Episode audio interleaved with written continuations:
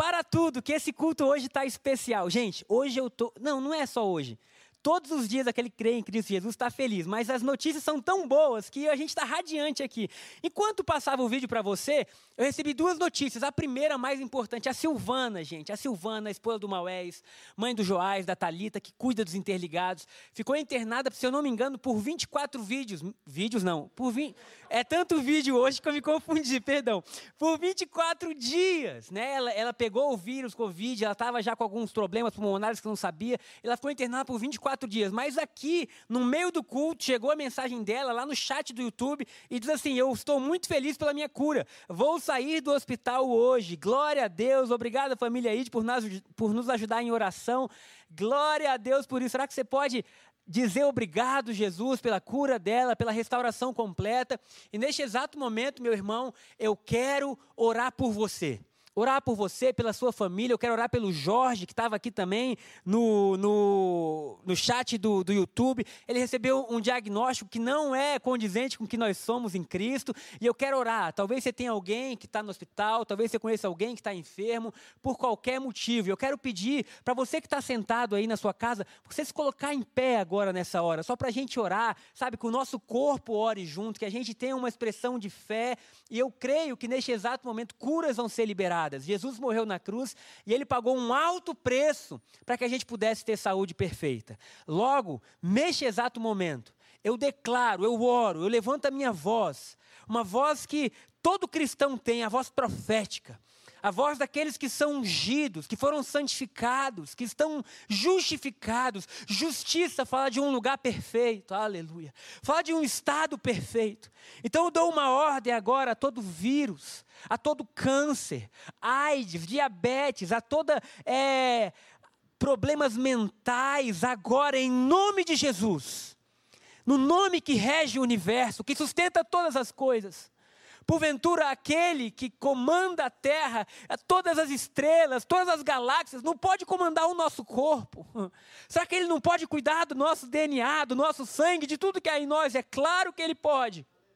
E eu oro agora neste momento que haja saúde, saúde plena em nome de Jesus, saúde sobre nossas crianças, saúde sobre os nossos jovens, nossos adultos, os nossos idosos, em nome de Jesus que durante a nossa peregrinação sobre essa terra, porque nós estamos aqui, mas não somos daqui, que durante a nossa passagem por aqui, seja ela de quantos anos forem, nós declaramos que em todos os dias vai existir saúde. Saúde para levantar, saúde para se alimentar bem, saúde para fazer atividades físicas, saúde para abraçar os familiares, saúde para sorrir. Nós declaramos que sobre o nosso arraial há saúde. Assim nós oramos em nome de Jesus. Amém e amém. Gente, outra boa notícia que nós temos nessa manhã é que eu não sei quantas inscrições nós temos agora, Gaspar. O Gaspar, o Gaspar falou aqui que nós já temos mais de 100 inscrições.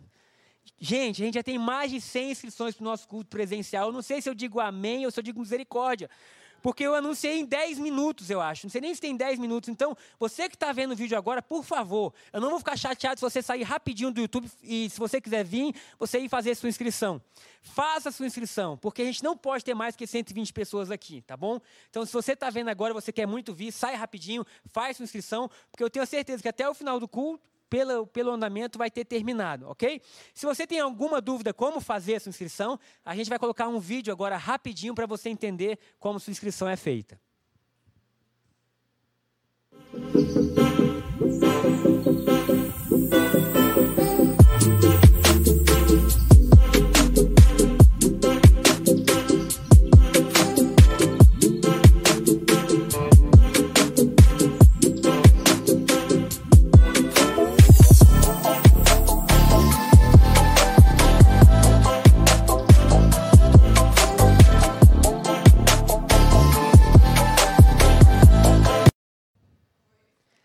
Amém, amém, família. Que legal, estamos de volta, estamos aqui unidos.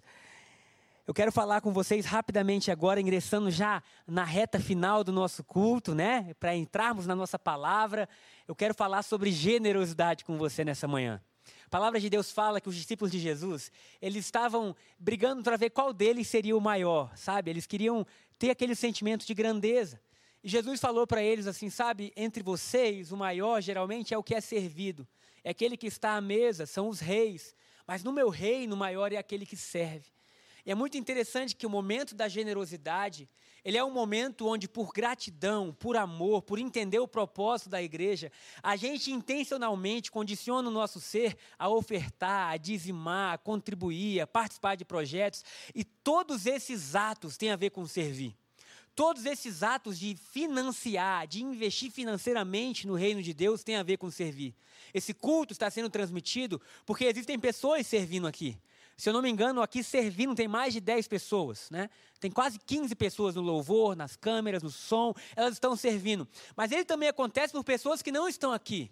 Às vezes você está aí na sua casa, mas você contribui constantemente com a igreja, e essa contribuição nos possibilita adquirir som, microfone, câmeras, adquirir tudo que, que é necessário para a palavra de Deus ser liberada. Queridos, nós somos uma família, e cada um tem a sua parte.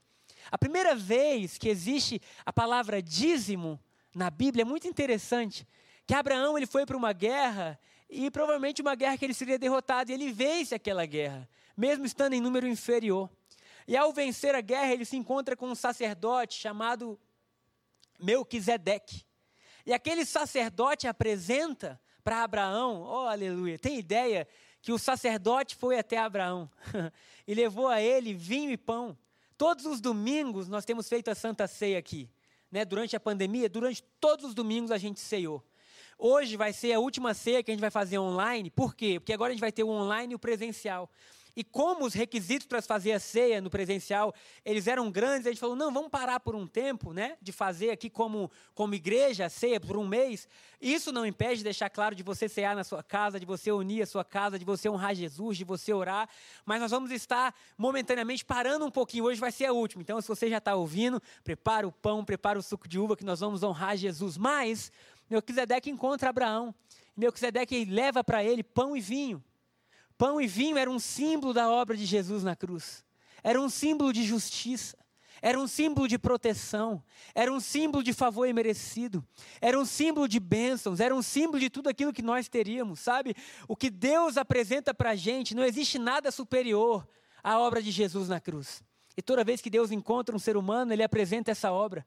Essa obra que nos restaura, que nos traz alegria, que nos fez filhos. E Abraão, tendo visto aquilo, o coração dele se enche de alegria.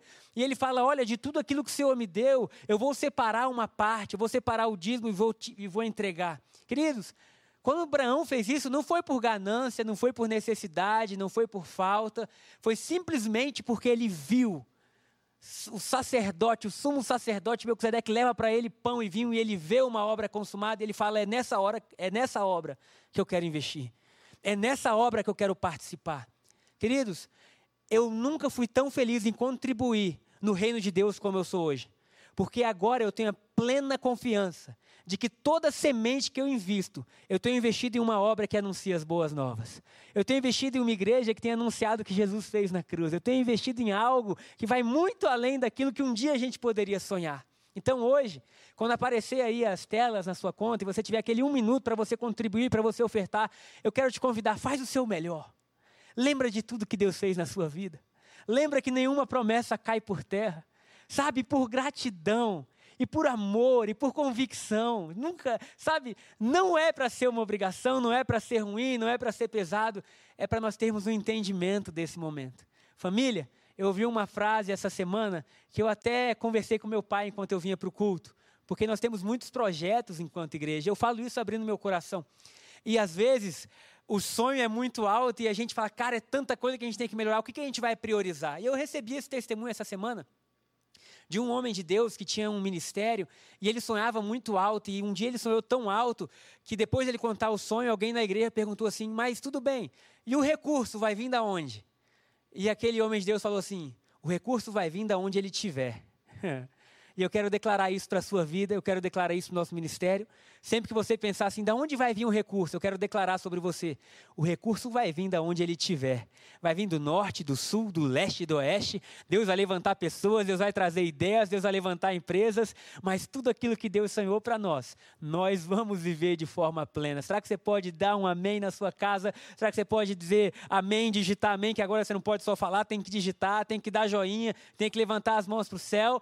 Então, neste momento, igreja, eu chamo cada um de nós para contribuir e contribuir contribuir com alegria. Amém? Posso sair?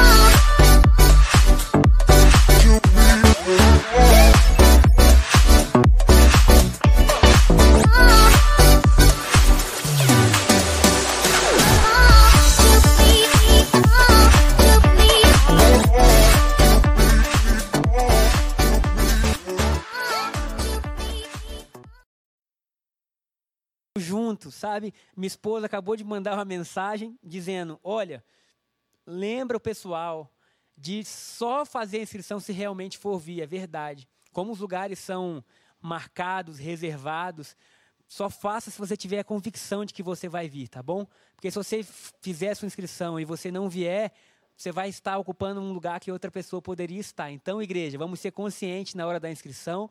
Faça só a sua, tá? Não faça a sua, da sua família inteira, dos amigos que você quer trazer para conhecer a ID. Não. Faz a sua inscrição e das pessoas que você tem certeza que virão estar tá com a gente. Amém?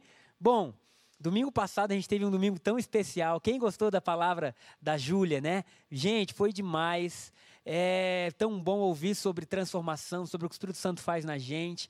E nós estamos passando aí é, mais ou menos uns cinco, seis domingos já falando sobre essa obra de transformação em tudo que diz respeito ao nosso espírito, à nossa alma e ao nosso corpo. E agora nós estamos começando a nossa mensagem de hoje. São exatamente 11 horas e 47 minutos. Eu prometo que eu vou gastar no máximo. Não, não vou prometer isso, porque vai que eu me animo. Mas eu quero gastar no máximo 25 minutos, 20 minutos, 20, 20 25 minutos, para que eu possa liberar você para almoçar. Então eu peço para você se concentrar, porque essa palavra é poderosa para mudar a nossa vida. O tema da nossa palavra hoje é Somos um. O tema da nossa palavra hoje é Somos um. A ideia de sermos um não é apenas nós dizermos que somos um com o nosso próximo, que isso já é maravilhoso, somos uma família, mas é lembrarmos a nós que nós somos um com Jesus. E tudo que Jesus tem é nosso também. Eu estou feliz porque exatamente nesse período nós vamos estar voltando a congregar, que bênção. Mas muito mais forte do que nós termos comunhão um com os outros. O que possibilita essa comunhão é ter a comunhão com Jesus, é sabermos que somos amados por Ele. O discípulo de Jesus, chamado João, ele disse assim: Eu sei que eu sou o discípulo amado, mas eu só posso amar os outros porque eu tenho a convicção de que Ele me ama. O amor que nós temos pelo próximo só existe porque um dia Deus nos amou primeiro. A Bíblia diz que o ser humano ele não pode dar nada que do céu ele não tenha, sido, não tenha recebido, ele não tem autoridade que não tenha sido dada a ele. Logo, o principal chamado da igreja é a compreensão, é a consciência, é entender que fomos feitos um com o nosso Deus. Aleluia. Sabe, um dia eu me casei com a Shaila. Eu quero contar aqui um testemunho. Que ontem à noite nós estávamos tendo uma conversa muito produtiva. E ela me disse que, eu não sei nem se ela está aí, eu vou abrir o YouTube só para ver se ela está aí, porque se ela tiver eu não vou poder continuar explicando isso que eu estou explicando agora. Mas, é, e aí ela estava dizendo que quando ela me conheceu, eu, é, eu não era como eu sou hoje, porque ela disse que ela me transformou. E ela me mudou. E ela falou que a forma que eu me vestia não era tão legal, não era tão bonita. Ela disse com palavras carinhosas que eu não sabia me vestir tão bem e que eu era engraçadinho. E eu fiquei pensando sobre aquilo. Também não pensei muito, porque eu só trago à minha mente o que me traz esperança, varões. Eu não fico pensando muito naquilo que, que, que me tira um pouco a alegria. E a gente estava conversando, foi uma conversa muito prazerosa. E aí ela veio realmente mostrando o bem que ela me fez. Sabe, a Shaila, ela foi um presente de Deus na minha vida. Quem é casado sabe que depois que você casa, você literalmente se torna um com a sua esposa, na forma de falar, de agir, de ser, de pensar. E realmente a Shaila me mudou para muito melhor. Olha, é uma declaração de amor ao vivo, Shaila. Me mudou para muito melhor. Mas isso me fez pensar o que, que o nosso casamento com Jesus não é capaz de fazer na nossa vida. Sabe, se uma pessoa que ela teve limitações, traumas, o ser humano que viveu é, tantas situações, às vezes vitoriosas ou não, quando nós nos unimos a outra pessoa, como nós somos mudados por isso. Agora, imagina o que é você ser um com Jesus. Imagina o que é você estar casado com Jesus. Imagina o que é agora você não ter as suas possibilidades, mas ter as possibilidades de Jesus. O Evangelho não é reduzir Deus a quem nós somos. O Evangelho é elevar quem nós somos ao status de quem Deus é. É agora o ser humano ter a natureza de Deus. É agora o ser humano partilhar, aleluia, do Espírito Santo de Deus. E essa palavra que eu vou falar, que eu vou ministrar, ela está tá lá em, em, Olha, a Shayla aqui colocou, ela apareceu, gente. Continua, ela está rindo. Se ela se pudesse botar a figurinha, ele ia botar aquela figurinha da pipoca, continua, né? Estou adorando a pessoa. Mas o que acontece? Nós somos um com Jesus e isso está lá em 1 Coríntios capítulo 2. E nós vamos começar do versículo 6. Paulo, ele está colocando uma das coisas mais lindas que o cristão tem. Porque a partir do momento que você se une com Jesus, não é apenas uma união física, não é apenas uma união que muda o mundo físico, mas é uma união que muda espírito, alma e corpo. Tem ideia? Pensa comigo, tá, gente? Vamos pensar, vamos trazer para o nosso mundo. Se uma pessoa era totalmente quebrada, sabe? Vamos pensar assim, uma moça era totalmente quebrada. Ela não tinha condição financeira nenhuma, ela tinha mais dívida do que pensamento, ela estava mal, sabe? Ela estava acumulada no que não prestava. De repente, o jovem mais rico de toda a terra se apaixona por ela se apaixona num amor assim, como é que nós chamamos, platônico, aquela coisa de, né, meu Deus, e ele decide casar com ela. E no dia do casamento, aquela pessoa, depois de casar com esse jovem, o que acontece com ela? Agora, a capacidade, a condição financeira que essa pessoa tinha, ela não é mais aquela que ela tinha antes. Ela é agora a condição financeira que o marido dela tem também. Isso quer dizer que as viagens que essa pessoa faria mudaria, sim ou não? Isso quer dizer que os restaurantes que essa pessoa iria mudaria, ou não? Isso quer dizer que toda a vida dessa mulher seria transformada pela condição unicamente que esse jovem tinha financeira. Mas agora, glória a Deus por isso. Que nós não nos casamos com alguém que tem recursos financeiros apenas. Nós nos casamos com alguém que tem saúde. Nós nos casamos com alguém que tem ideias. Nós nos casamos com alguém que tem alegria. Nós nos casamos com alguém que tem paz. Nós nos, nos casamos com alguém que tem sabedoria. E agora tudo aquilo que faltava em nossas vidas tem a possibilidade de ser transformado por aquilo que sobra na vida de Jesus. Aleluia. Logo, para o coração que está depressivo, ele é alegria. Para o corpo que está enfermo, ele é a cura. Para aquele que estava em pecado, ele é santidade. Para aquele que estava caído sem força, ele é a força. É o que Paulo fala, sabe? Ele escreve nas suas cartas dizendo: que tesouro é esse que nós temos? Tesouro mais precioso do mundo, colocado em vasos de barro. O que é um vaso de barro? Vaso de barro é algo que é frágil, é algo que não tem muito valor, que é barato. O nosso valor não está apenas na, na, carcaça que nós temos, mas na preciosidade que Jesus colocou dentro de nós. E aí Paulo fala, e isso acontece por causa da sabedoria divina, para que a gente possa entender que não é apenas quem nós somos, mas quem Ele é. Por isso, toda glória, todo louvor, toda sabedoria, toda honra, toda autoridade, tudo aquilo que existe, seja para Ele, por Ele, por meio dEle, porque agora a nossa vida, glória a Deus por isso, não está mais baseada naquilo que nós somos ou podemos fazer, está baseada em quem Jesus é. Glória a Deus. Vamos ler? Vamos ler a Bíblia para provar isso que nós estamos vendo, ouvindo nessa manhã? 1 Coríntios capítulo 2, versículo 6.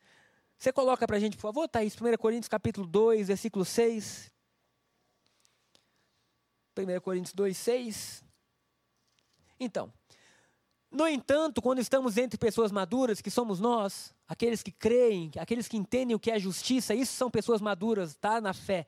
Maduro na fé não tem a ver com tempo de igreja, tem a ver com entendimento de justiça. Quando você entende isso que eu falei rapidamente aqui, recebe, a Bíblia te considera uma pessoa madura. Então falamos a pessoas maduras, falamos com palavras de sabedoria, presta atenção nisso.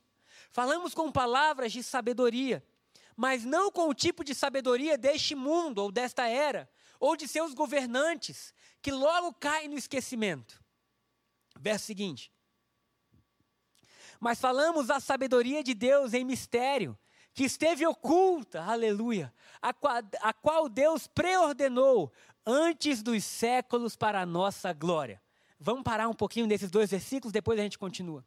Então, 1 Coríntios 2,6, Paulo está dizendo aqui, deixando claro, que ele fala com pessoas que são maduras na fé, sobre dois tipos de sabedoria.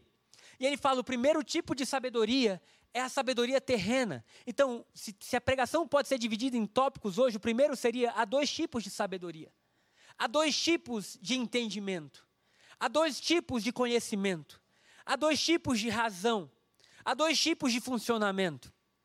Tem até uma arte, você conseguiu soltar, Thaís, a primeira arte? Dois tipos de sabedoria? Então, dois tipos de sabedoria. Uma é terrena, a outra é espiritual. Mas o que Paulo está dizendo é que a sabedoria terrena, sabe, ele não é contra a sabedoria terrena. Paulo era um cara muito estudado. Só que ele está dizendo a sabedoria terrena não se compara com a sabedoria espiritual. Isso quer dizer que você pode ter todo o entendimento você pode estudar, fazer dez cursos superiores, você pode ler, você pode ter toda sorte de, de conhecimento, de razão, você pode estudar os filósofos, você pode obter, compreender, saber tudo aquilo que produz essa terra. E mesmo assim, isso seria insignificante. Por quê? Porque a sabedoria que existe não é apenas a sabedoria que é vista com os olhos naturais, mas é a sabedoria sobrenatural. Então, se existem dois tipos de sabedoria, um é natural, a outra é sobrenatural. E ele está dizendo que a sabedoria que vem de Deus, ela é muito superior. Ela que sustenta todas as coisas, ela que traz vida, ela que traz alegria, sabe? Existem muitas pessoas com muito conhecimento humano, mas com pouca alegria, com pouca vida. E aí Deus vem e fala, sabe? Não joga fora o conhecimento humano, mas rende ele ao conhecimento divino. Faz tudo aquilo que você aprendeu, faz tudo aquilo que você lê, ser incomparavelmente menor a tudo aquilo que Jesus é. Existe um, um grande pregador, um dia eu quero falar um pouco mais sobre ele, mas por enquanto eu vou só falar que teve uma grande feira de, de religiões em 1893, em Chicago, nos Estados Unidos, e todo grande sacerdote pôde explicar a sua religião. E o evangelho ele foi muito mal explicado, porque muitas vezes o evangelho ele é mal vivido. E todas as outras religiões tinham um estilo de vida. Então, os hindus foram muito bem, aqueles que acreditavam no budismo foram muito bem, mas o evangelho era pouco prático e pouco real. E muitos dizem que esse, essa feira de religiões que teve foi uma das portas abertas para toda sorte de religião nos Estados Unidos. E o pregador dizendo que ele discorda totalmente disso, porque se realmente Cristo é superior, o evangelho tinha que ter sido apresentado de uma maneira superior. E ele se muda pouco tempo depois para a África do Sul. E na África do Sul, ele encontra toda sorte de religiões, porque ele estava precisando de trabalho. Então, existiam indianos, existiam chineses. E naquela época, ele tem novamente a possibilidade de ser chamado. Na primeira, ele não foi chamado. Na segunda, um rabino conversa com ele e fala: Que tal a gente fazer uma feira de religião, onde cada um pode explicar a sua religião e cada um pode falar aquilo que crê. E toda quinta-feira, cada sacerdote explica o que crê. E ele falou: Vamos lá, vamos fazer. E aí ele falou: Deus, eu preciso da revelação do que é o Evangelho. Eu preciso entender o que é o Evangelho, porque não é possível que eles entendam mais do que tem o ser humano do que Deus, do que Deus. E aí ele começa a pesquisar, e ele começa a estudar. E aí ele falou que ele ouviu todas as religiões, e ele tinha muito bem o que ele ia falar, até o rabino judeu falar antes dele. E ele fala em lágrimas no seu, no seu áudio, né? E ele já faleceu, ele não está mais vivo, mas ele fala assim: quando o rabino judeu começou a explicar quem era Deus, eu não tinha mais esperança nenhuma de sucesso. Ele falou: aquele rabino explicou Deus de uma forma tão linda que ele me deixou totalmente entregue. Ele tinha uma semana, porque toda quinta-feira era feito isso. Toda quinta-feira um sacerdote falava.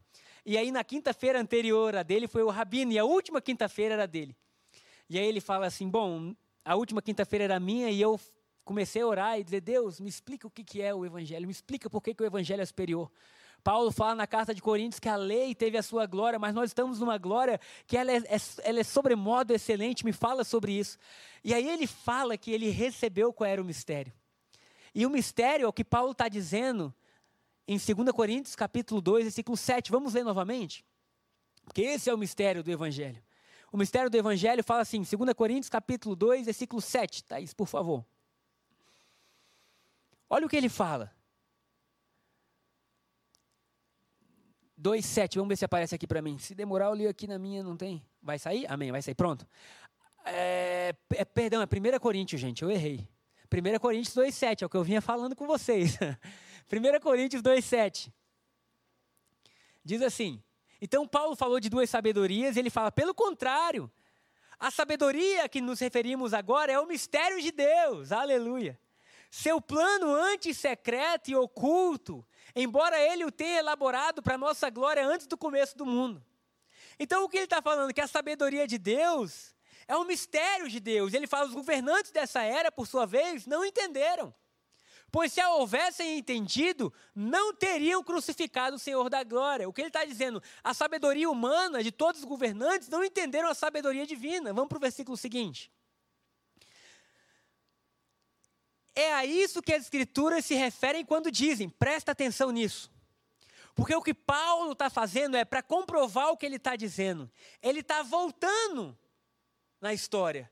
E ele está lendo o que a lei dizia, o que os profetas diziam sobre Deus. E ele está dizendo assim, como está escrito: olho nenhum viu quem recebe, nem ouvido nenhum ouviu, e nem jamais penetrou no coração humano aquilo que Deus preparou para aqueles que o amam.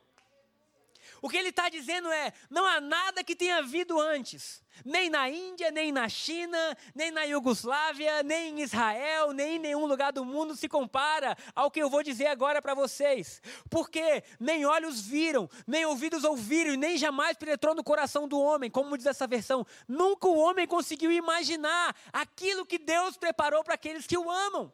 A questão é: se o Evangelho é superior a tudo pelo que Deus preparou, o que, é isso que ele preparou? E o segundo ponto da nossa pregação hoje fala de o grande mistério.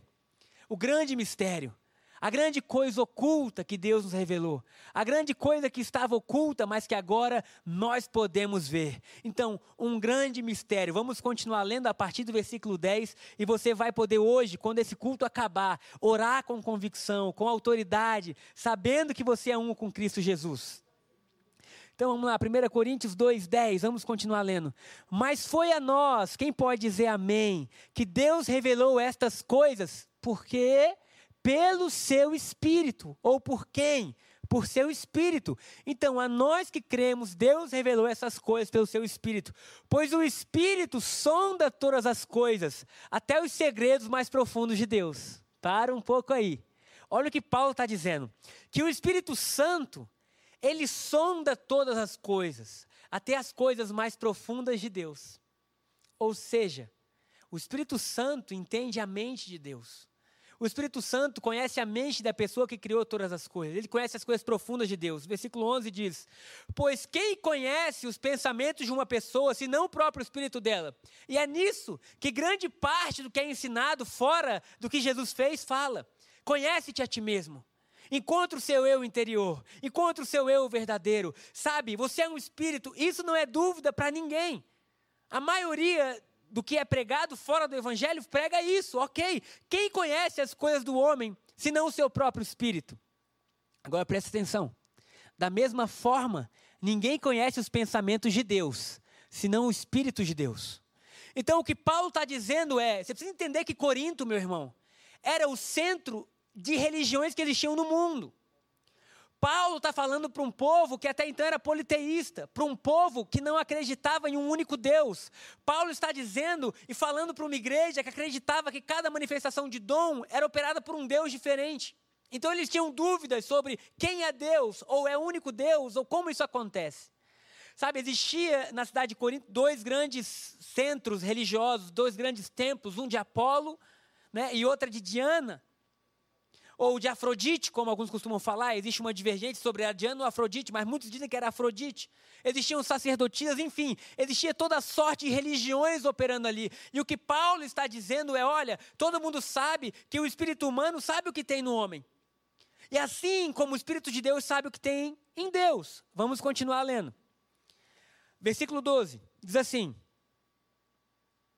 e nós, agora olha, gente, deixa eu até ficar em pé aqui. Posso olhar para que câmera? Posso mudar a câmera? Posso olhar para essa agora, Ju? Agora, presta atenção nisso. Porque aqui é a diferença do Evangelho, aleluia. Aqui é a diferença que faz toda a mudança nas nossas vidas. Porque o que Paulo está dizendo é: o espírito do homem conhece as coisas do homem, e o espírito de Deus conhece as coisas de Deus. Mas o Evangelho e o que Jesus fez na cruz, porque o Evangelho nada mais é do que as boas novas que foram liberadas por nós, ou para nós através de Jesus. O que Paulo está dizendo é: e nós recebemos o Espírito de Deus, e não o Espírito deste mundo, para que conheçamos as coisas maravilhosas que Deus tem nos dado gratuitamente. O que Paulo está dizendo é: o Evangelho não é você ser melhor. O evangelho não é você encontrar o seu eu profundo e tentar melhorar a sua vida, sabe? Por mais que ele não seja contra isso, ele não é contra o ser humano evoluir. Mas ele diz: a verdadeira evolução e transformação não está em você, está em o Espírito de Deus. O Espírito que criou todas as coisas, o Espírito que disse: haja luz e houve luz. Sabe, agora a sua transformação não está dentro apenas de você, mas está no Espírito Santo de Deus. E esse espírito, aí que está a diferença. Ele vem habitar em você. Esse espírito que criou todas as coisas, aleluia. Esse espírito que conhece a mente de Deus, esse espírito que tem todo o poder. Agora não é mais você vivendo e o espírito longe, sabe? Não é mais você vivendo e o Espírito Santo longe. Não, não, não. É você vivendo e Deus vivendo em você. Então o que ele está dizendo é: muitos têm o conhecimento. E muitos sabem como operar forças espirituais, tudo bem. Mas o Evangelho não é saber operar coisas espirituais, o Evangelho é rendição total a Jesus. É você saber que Jesus é o único caminho, a única verdade, e Ele é a única vida que o ser humano pode receber. E quando o ser humano crê nisso, então ele se torna um com Deus. Para Deus, você é parte dele. Para Deus, se você crê, o seu corpo é parte dele. Isso te dá autoridade para se o seu corpo estiver enfermo, você falar assim, ser curado. Isso te dá autoridade para você mudar as coisas da sua vida, porque agora o Espírito Santo vive em você. E se o Espírito Santo vive em você, eu te pergunto, meu irmão, minha irmã, o que, que é impossível para você? Se o Espírito que criou todas as coisas resolveu morar em você, e você é templo do Espírito Santo, o que, que é impossível para você? Nada. Nada é impossível para você. Agora preste atenção, porque isso já é maravilhoso. E é isso que torna o evangelho diferente de tudo. É isso que fez o maior religioso da época, Paulo, olhar para tudo que ele aprendeu e falar: Eu considero tudo como lixo pelo privilégio de conhecer Jesus. Aleluia. Aleluia.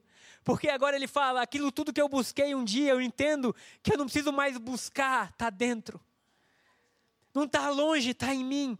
E ele fala: o Espírito de Deus nos deu a possibilidade de conhecer as coisas maravilhosas que Deus nos tem dado gratuitamente. É através do Espírito Santo que você conhece aquilo que Deus já te deu. Queridos, ano passado eu fiz uma viagem linda, uma das melhores da minha vida. Eu fui com meu irmão. Para aqueles que não sabem, eu sou flamenguista. E nós estamos vivendo uma grande fase. E o Flamengo, eu nunca tinha visto o Flamengo jogar daquele jeito, tá? Não me considere carnal. Mas eu nunca tinha visto. Eu queria muito ir ver a final lá em Lima. Mas as passagens estavam caríssimas. E eu lembro de um dia eu dirigir meu carro e falar: Deus, se o Senhor fizesse, eu ia ficar muito feliz, Deus. Senhor, ia ser um bom presente. Eu lembro de ter orado assim, rindo com Deus. E o tempo foi passando. E eu sei que dois dias antes da viagem, minha cunhada maravilhosa, poderosa, esposa do meu irmão, Renata, me liga dizendo: Eu consegui a sua passagem. Irmãos do céu. E ela falou assim: só não consegui o hotel. Eu falei: não tem problema, eu durmo na praça. Igual aquela música, né? Seu guarda, eu não sou. Deixa pra lá.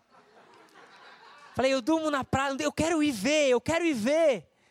E eu estava tão feliz, eu estava tão feliz, porque eu falei, cara, obrigado, Deus, porque eu recebi algo que eu não poderia no momento, eu recebi de graça.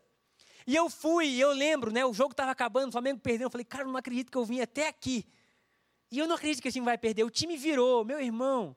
Foi uma festa dentro de mim. Eu lembro de eu ver os vídeos. Cara, isso foi de graça. Agora, olha que coisa pequena. A gente está falando de futebol. A gente está falando de um momento passageiro. A gente está falando de algo que um ano você tem, no outro ano você nem sabe como vai ser. Agora, o que Paulo está dizendo é que o Espírito Santo te ensina a entender tudo que foi te dado por Deus de forma gratuita. Ah, Jesus, isso é maior que uma viagem, isso é maior que um casamento, isso é maior que um emprego, isso é aquilo que te traz vida e te traz vida eterna.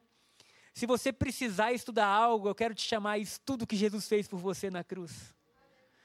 Porque tudo te foi dado de graça. A saúde que você precisa hoje, você não pode comprar. Tem o pastor Cléris, um amigo meu, ele dizia assim: o dinheiro compra a cama, mas só quem dá o sono é Deus. O dinheiro pode comprar o remédio, mas só quem dá saúde é Deus. O dinheiro pode comprar o estudo, mas só quem pode trazer a verdadeira sabedoria é Deus. Sabe, tudo que nós realmente precisamos, Paulo fala, foi nos dado gratuitamente. Foi nos dado gratuitamente. Ao que, ao que nós chegamos ao último ponto da pregação hoje, que é: nós temos o Espírito. Nós temos o Espírito Santo. Nós temos o Espírito de Deus em nós. Nós temos aquilo que rege o universo. Nós não somos, sabe, coitados, nós somos amados. Nós não somos pessoas dignas de pena, nós somos vencedores. É por isso que Paulo fala assim: olha, porque se alguém está em Cristo é uma nova criatura e tudo se fez novo. E para essa pessoa, ela se torna vitoriosa em todas as coisas. Em todas as coisas, em todas as coisas, em todas as coisas. Quando você sair para trabalhar, você é mais do que vitorioso. Quando você sair para estudar, quando você tiver qualquer dúvida na sua vida, lembra em todas as coisas, quem está em Cristo Jesus é mais do que vitorioso. Para finalizar, eu lembro de uma época que eu estava ansioso na minha vida, né? Quem nunca passou por isso? Faz alguns anos isso. E eu lembro do pastor Cléris falar comigo assim: filho, faz o seguinte, faz para mim uma pregação dos erros de Deus. Quando você terminar ela, você me avisa. Porque não existe. E aí, quando você pensa, aquele que nunca errou, ele habita em mim, logo a minha vida não vai ser um erro. Logo a minha vida não tem como dar errado, porque aquele que conserta todas as coisas, aquele que refaz o vaso, aquele que levanta, aquele que restaura, agora ele habita em nós, e essa é a glória do Evangelho. Nós não temos apenas um Deus longe, nós somos um com o nosso Deus. Nós somos um com o nosso Deus. Cristo em nós, a esperança da glória. E para finalizar, eu quero ler com vocês Colossenses capítulo 1, versículo 26 e 27. Você que está na sua casa, você pode começar a preparar a ceia. Colossenses capítulo 1, versículo 26 e 27.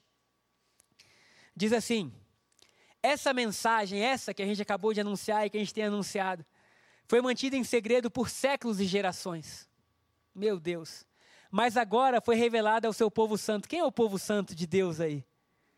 Agora, qual é a mensagem? Olha o verso 27. Pois Deus queria que eles soubessem que as riquezas gloriosas desse segredo também são para vocês, os gentios. E o segredo é este: Cristo em vós, o que lhes dá confiança, perdão, o que lhe dá a confiante esperança de participar da sua glória. Essa é a versão um pouco diferente, mas a versão tradicional que todo mundo conhece é: e o segredo é esse: Cristo em vós, a esperança da glória. Qual é a explicação desse versículo? Cristo em vós, a esperança da glória. Isso quer dizer que você, por ter Cristo dentro de você e ser um com Ele, pode ter esperança em participar da glória de Deus. E aqueles que estão ao seu redor podem ter esperança em participar também da glória de Deus. Porque o mistério que estava oculto foi revelado. Qual é o mistério? Que Deus nunca quis estar longe do homem. Que Deus sempre quis ser um com o homem. Logo, meu irmão, minha irmã, tome posse daquilo que é seu. Tenha os melhores dias da sua vida, em nome de Jesus. Amém e amém. Vamos participar da Santa Ceia? Eu vou descer aqui. Qual câmera que eu olho, Wesley? Me ajuda. Pode ser a da Ju? Me ajuda, qual câmera que eu olho, meu irmão? Essa aqui? Então vamos lá. E eu quero pedir para você participar aí na sua casa, pegar a sua santa ceia, e nós vamos ceiar. Com o mesmo símbolo que Melquisedeque levou a Abraão, a gente viu na generosidade, símbolo que nos traz vida, que nos traz alegria. Olha, eu podia te dar qualquer notícia hoje. Se eu dissesse que você foi premiado com o bilhete aí da, da maior loteria que já existiu, seria pouco perto do que eu estou te dizendo hoje. Se eu dissesse que você tem um seguro de vida que cobre todas as coisas, seria pequeno perto do que eu estou te dizendo hoje. Hoje, pelo que a Bíblia nos assegurou, está sendo te dito que você tem todas as coisas, que você tem acesso a todas as coisas, que você tem direito a todas as coisas, que você tem o potencial dentro de você de descobrir tudo que Deus te deu gratuitamente. Amém? Cadê a Santa Ceia?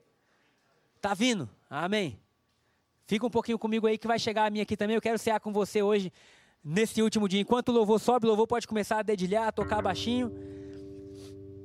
Quantos estão felizes nessa manhã? Quantos estão alegres por tudo que Deus tem feito? Glória a Deus por isso. A quem Deus quis fazer conhecer quais são as riquezas da glória deste mistério entre os gentios, que é Cristo em vós, a esperança da glória. Cuidado. Aí, amém. Está aqui, obrigado. Senhor, aqui está o suco de uva que representa o teu sangue e o pão que representa a sua carne. Obrigado pela sua morte na cruz, que diminuiu a distância. Obrigado porque esse é um grito de eu te amo. Esse é um grito de eu te perdoo. Esse é um grito de eu esqueço o que você fez. Esse é um grito de eu te curo. Esse é um grito de eu te restauro. Esse é um grito de eu quero te revelar o que eu te liberei gratuitamente. Você não podia pagar, filho. Você viveria a vida inteira e todo o seu esforço seria tão pequeno perto da preciosidade do que eu quero te entregar. Esse é um grito de você tem saúde, você tem vida. Esse é um grito de tudo é possível. Porque se o Espírito de Deus está em nós, o Espírito que criou todas as coisas está em nós, o que, que é impossível? Nada. Nada. E eu quero mais uma vez liberar, pelo sangue que há, pelo poder que há no sangue de Jesus, cura sobre o seu corpo, sobre sua saúde, suas emoções, e que você possa entrar na melhor jornada da sua história. Para todo aquele que crê em Cristo Jesus, nós vamos caminhar de glória em glória. A cada novo passo, a certeza de que Deus nos trouxe até aqui. E assim como foi com Abraão, quando ele vê Melquisedeque, que era um modelo de Cristo, ele olha tudo aquilo que ele tinha. E ele fala assim: Você está me chamando para participar com você da sua própria vida? Você que criou tudo, está me chamando para cear. O que, que eu não posso te dar? O que, que eu não posso te oferecer? E eu quero selar este momento agora, dizendo: Deus, tudo que há em nós é teu também. Assim como o Senhor entregou o seu espírito para viver em nós, Assim como o Senhor entregou a sua mente para estar em nós, nós entregamos a nossa vida para que nós possamos estar totalmente em Ti também. Assim nós oramos em nome de Jesus. Amém.